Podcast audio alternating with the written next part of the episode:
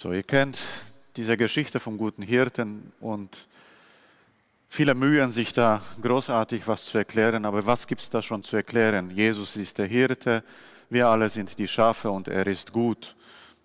Viel mehr braucht man dazu nichts sagen. Es ist offensichtlich, was Jesus da sagen möchte. Es gibt noch ein paar Spitzfindigkeiten, aber darauf möchte ich heute nicht eingehen, sondern auf etwas, was mich persönlich berührt hat, als ich diesen Text jetzt vor einigen Tagen zur Vorbereitung mir durchgeschaut habe. Aber zuerst zu der ersten Lesung. Das ist ein Bericht, also wie die ganze Apostelgeschichte von dem, was die Apostel gemacht haben. Und dem, was wir heute gehört haben, geht voraus, dass Petrus irgendjemanden geheilt hat im Tempel oder in seiner Nähe. Und das sorgt für die Aufregung, weil ja, also Wunderbares geschieht.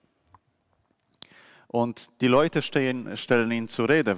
Was, was ist da los? Was tust du? Und das, was wir heute gehört haben, ist die Antwort des Petrus. Er sagt, ja, dieser Mensch wurde geheilt, aber nicht ich war das, sondern auf den Namen Jesu ist diese Heilung passiert. Wie geht es dir mit diesen Geschichten um Petrus und andere Jünger? Es ist schon 2000 Jahre her, aber also nichts Neues. Und trotzdem sagt es etwas über dich und mich aus, weil Jesus hat gesagt, an einer anderen Stelle wird es in den Evangelien berichtet, dass die Jünger, also die, die ihm nachfolgen, also du und ich sind da auch gemeint, diese Taten vollbringen werden, die Jesus vollbracht hat und ja noch größere vollbringen werden. Ich weiß nicht, kannst du das glauben, dass du Größeres vollbringen kannst, als Jesus es getan hat? Also die Auferstehung von den Toten, das ist, glaube ich, ihm vorbehalten, das kann niemand sich selber schaffen. Aber alles andere, wenn Jesus durch die Gegend gewandert ist, hat er zwei Dinge gemacht. Er hat gepredigt und geheilt naja, und Gemeinschaft gehalten. Das ist etwas anderes, aber hat er auch. Also predigen, Gemeinschaft halten, also je Leuten von Gott erzählen und mit anderen irgendwas zu unternehmen, das ist nicht so anstrengend und es ist ja leicht machbar. Aber heilen, kannst du dir das vorstellen, dass auf dein Gebet hin jemand Heilung erfährt? Und es können große Dinge sein, es können kleine Dinge sein, offenkundige oder verborgene. Wie bei Petrus, wo sein Schatten auf jemanden fällt und der Kranke wird heil. Kannst du dich da einordnen? Weil ich tue mich da schwer. Und warum das so wichtig ist, weil also die Apostelgeschichte zeigt vor allem, wie die Kirche seit Anfang an ist. Nicht am Anfang gewesen ist, sondern wie sie ist. Das sind keine Geschichten aus der finsteren Vergangenheit, sondern das ist aktuell. So ist die Kirche auch heute, auch wenn das nicht so offensichtlich ist und oft nicht sichtbar. Jesus sagt im Evangelium etwas ganz Bedeutendes. Er sagt, dass er der gute Hirt ist, das passt schon, aber dann erklärt er es, worin das besteht, sein Hirtenamt. Und das erklärt auch etwas darüber, warum wir, also in der Nachfolge der Apostel stehend, auch Dinge tun sollen, die Jesus getan hat. Er sagt, dass er die Seinen kennt und die Seinen kennen ihn, also er kennt uns und wir kennen ihn. Und dann kommt das Entscheidende. So wie der Vater mich kennt und ich den Vater kenne.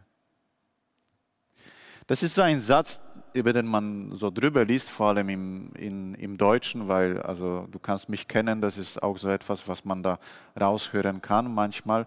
Und man muss sich echt anstrengen, dass das nicht so blöd rüberkommt. Aber dieser eine Satz erklärt etwas Entscheidendes. Also das ist auch der beste Satz, um die Dreieinigkeit zu erklären und damit fange ich an. Jesus sagt, dass er seinen Vater kennt und sein Vater ihn kennt. Und wir wissen es, diese Verbindung Jesu mit seinem Vater ist eine ganz besondere. Die ist so besonders, dass wenn wir von Jesus, von, von dem Vater und vom Heiligen Geist sprechen, können wir zwei, drei Personen unterscheiden, aber wir sagen als Christen, es ist ein Gott. So innig und fest ist diese Beziehung zwischen diesen dreien. Also hier sagt Jesus nur seine Beziehung zum Vater, aber das betrifft auch den Heiligen Geist. So eng ist diese Beziehung. Und er sagt, und das ist das Entscheidende, meine Beziehung zu dir ist genauso eng.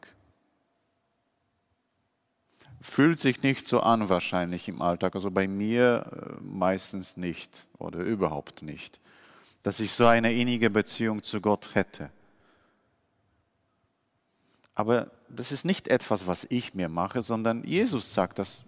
Ich baue diese Beziehung zu dir auf und die ist so stark.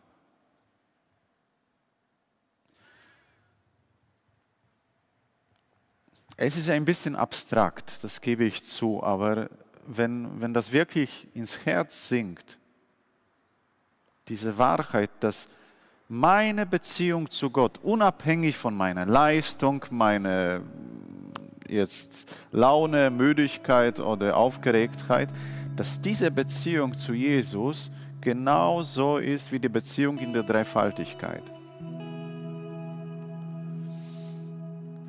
Auch deswegen sind wir dazu berufen, das zu tun, was die Apostel gemacht haben, weil deren Beziehung war auch so.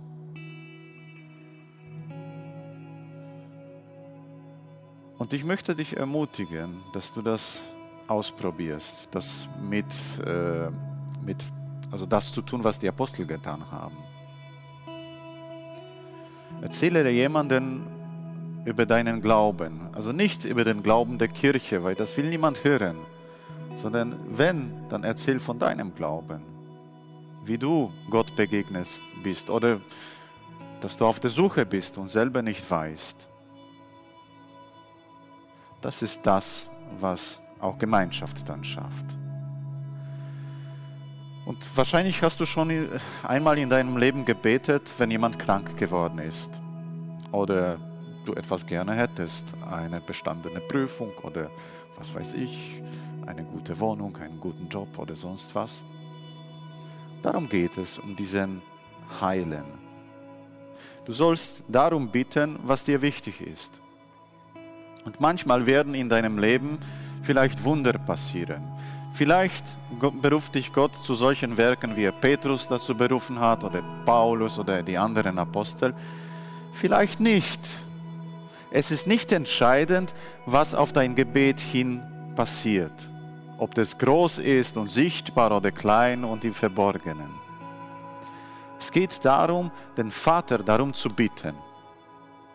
Und Jesus erzählt von diesem Vater sehr viel. Und ich habe so den Eindruck, wenn ich die Bibel lese, und ich lese viel in der Bibel, also ich, ich will mich jetzt da nicht brüsten, aber ich lese schon viel in der Bibel. Und wenn ich das mache, dann sehe ich eines, wie dieser Gott ist. Er ist so wie einer, der einfach durch die Gegend geht und die Leute nett grüßt, ihnen Geschenke austeilt dem einen mehr, dem einen weniger. So ist Gott. Er ist nett. Das erlebe ich selber, dass er auch zu mir sehr nett ist. Und das ist keine Nettigkeit, die in Belanglosigkeit übergeht. Aber ich erkenne in der Bibel dieses Bild von Gott, dass er bereit ist, einfach gute Dinge zu tun. Und das ist so für mich mein Bild, das ich jetzt aktuell privat in meinem Kopf habe, dass Gott einer ist, der in meinem Leben mit mir Gemeinschaft hat, also neben mir geht. Und er ist so wie ein Sprinter, der schon in den Startlöchern steht und er wartet nur darauf, bis ich was bete. Und er freut sich dann loszusprinten und etwas zu tun. Und dir kann das vielleicht so vorkommen, naja, also wenn ich bete, dann ja, kann sein, dass was passiert, aber eigentlich ist es nicht mein Gebet. Und das nennt man dann Demut. Ich nenne das Dummheit und Hochmut. Weil wenn etwas passiert auf dein Gebet hin, dann weil du diesen Gott, der unglaublich nett ist, darum gebeten hast. Warum sollte Gott das nicht tun? Eine Nettigkeit erweisen. Für ihn ist das eh alles ein Klacks. Und ich weiß auch nicht, warum er manche Gebete erhört oder nicht erhört. Das weiß ich nicht. Aber das ist auch etwas, was, was mir schlüssig erscheint, was ich immer wieder höre. Es gibt so viele Dinge, um die wir bitten können. Und so viele Dinge passieren nicht in dieser Welt, weil wir unseren Vater darum nicht bitten. Das bedeutet nicht, dass die Welt irgendwie schlimmer ist, weil Gott etwas nicht tut, sondern sie könnte so viel besser sein, wenn wir ihn darum bitten würden. Also ich ermutige dich, werde wie die Apostel gewesen sind. Sei mutig, stark und bitte den Herrn, dass er Wunder tut dass er Menschen heilt, dass er Menschen Gutes tut. Du wirst sehen, Gott hört unsere Gebete gerne. Vielleicht nicht jedes, vielleicht nicht jedes so, wie du dir das vorstellst. Das ist immer so ein bisschen ein Geheimnis. Aber ich ermutige dich, bitte ihn und du wirst sehen, dass die Welt sich verändert. Zuerst dein Herz, weil du mit diesem Gott redest, über Dinge, die dir wichtig sind. Zweitens wirst du durch dieses Gebet auch die Welt um dich herum verändern. Und darum geht es eigentlich in der Nachfolge, aus der Beziehung zu Gott hinaus zu leben und Dinge zu tun. Das ist für mich so die Kurzfassung dessen, was Jesus, also was die Kirche Jüngerschaft nennt wozu er seine Jünger auserwählt hat, dass sie Gemeinschaft mit ihm haben und Dinge tun.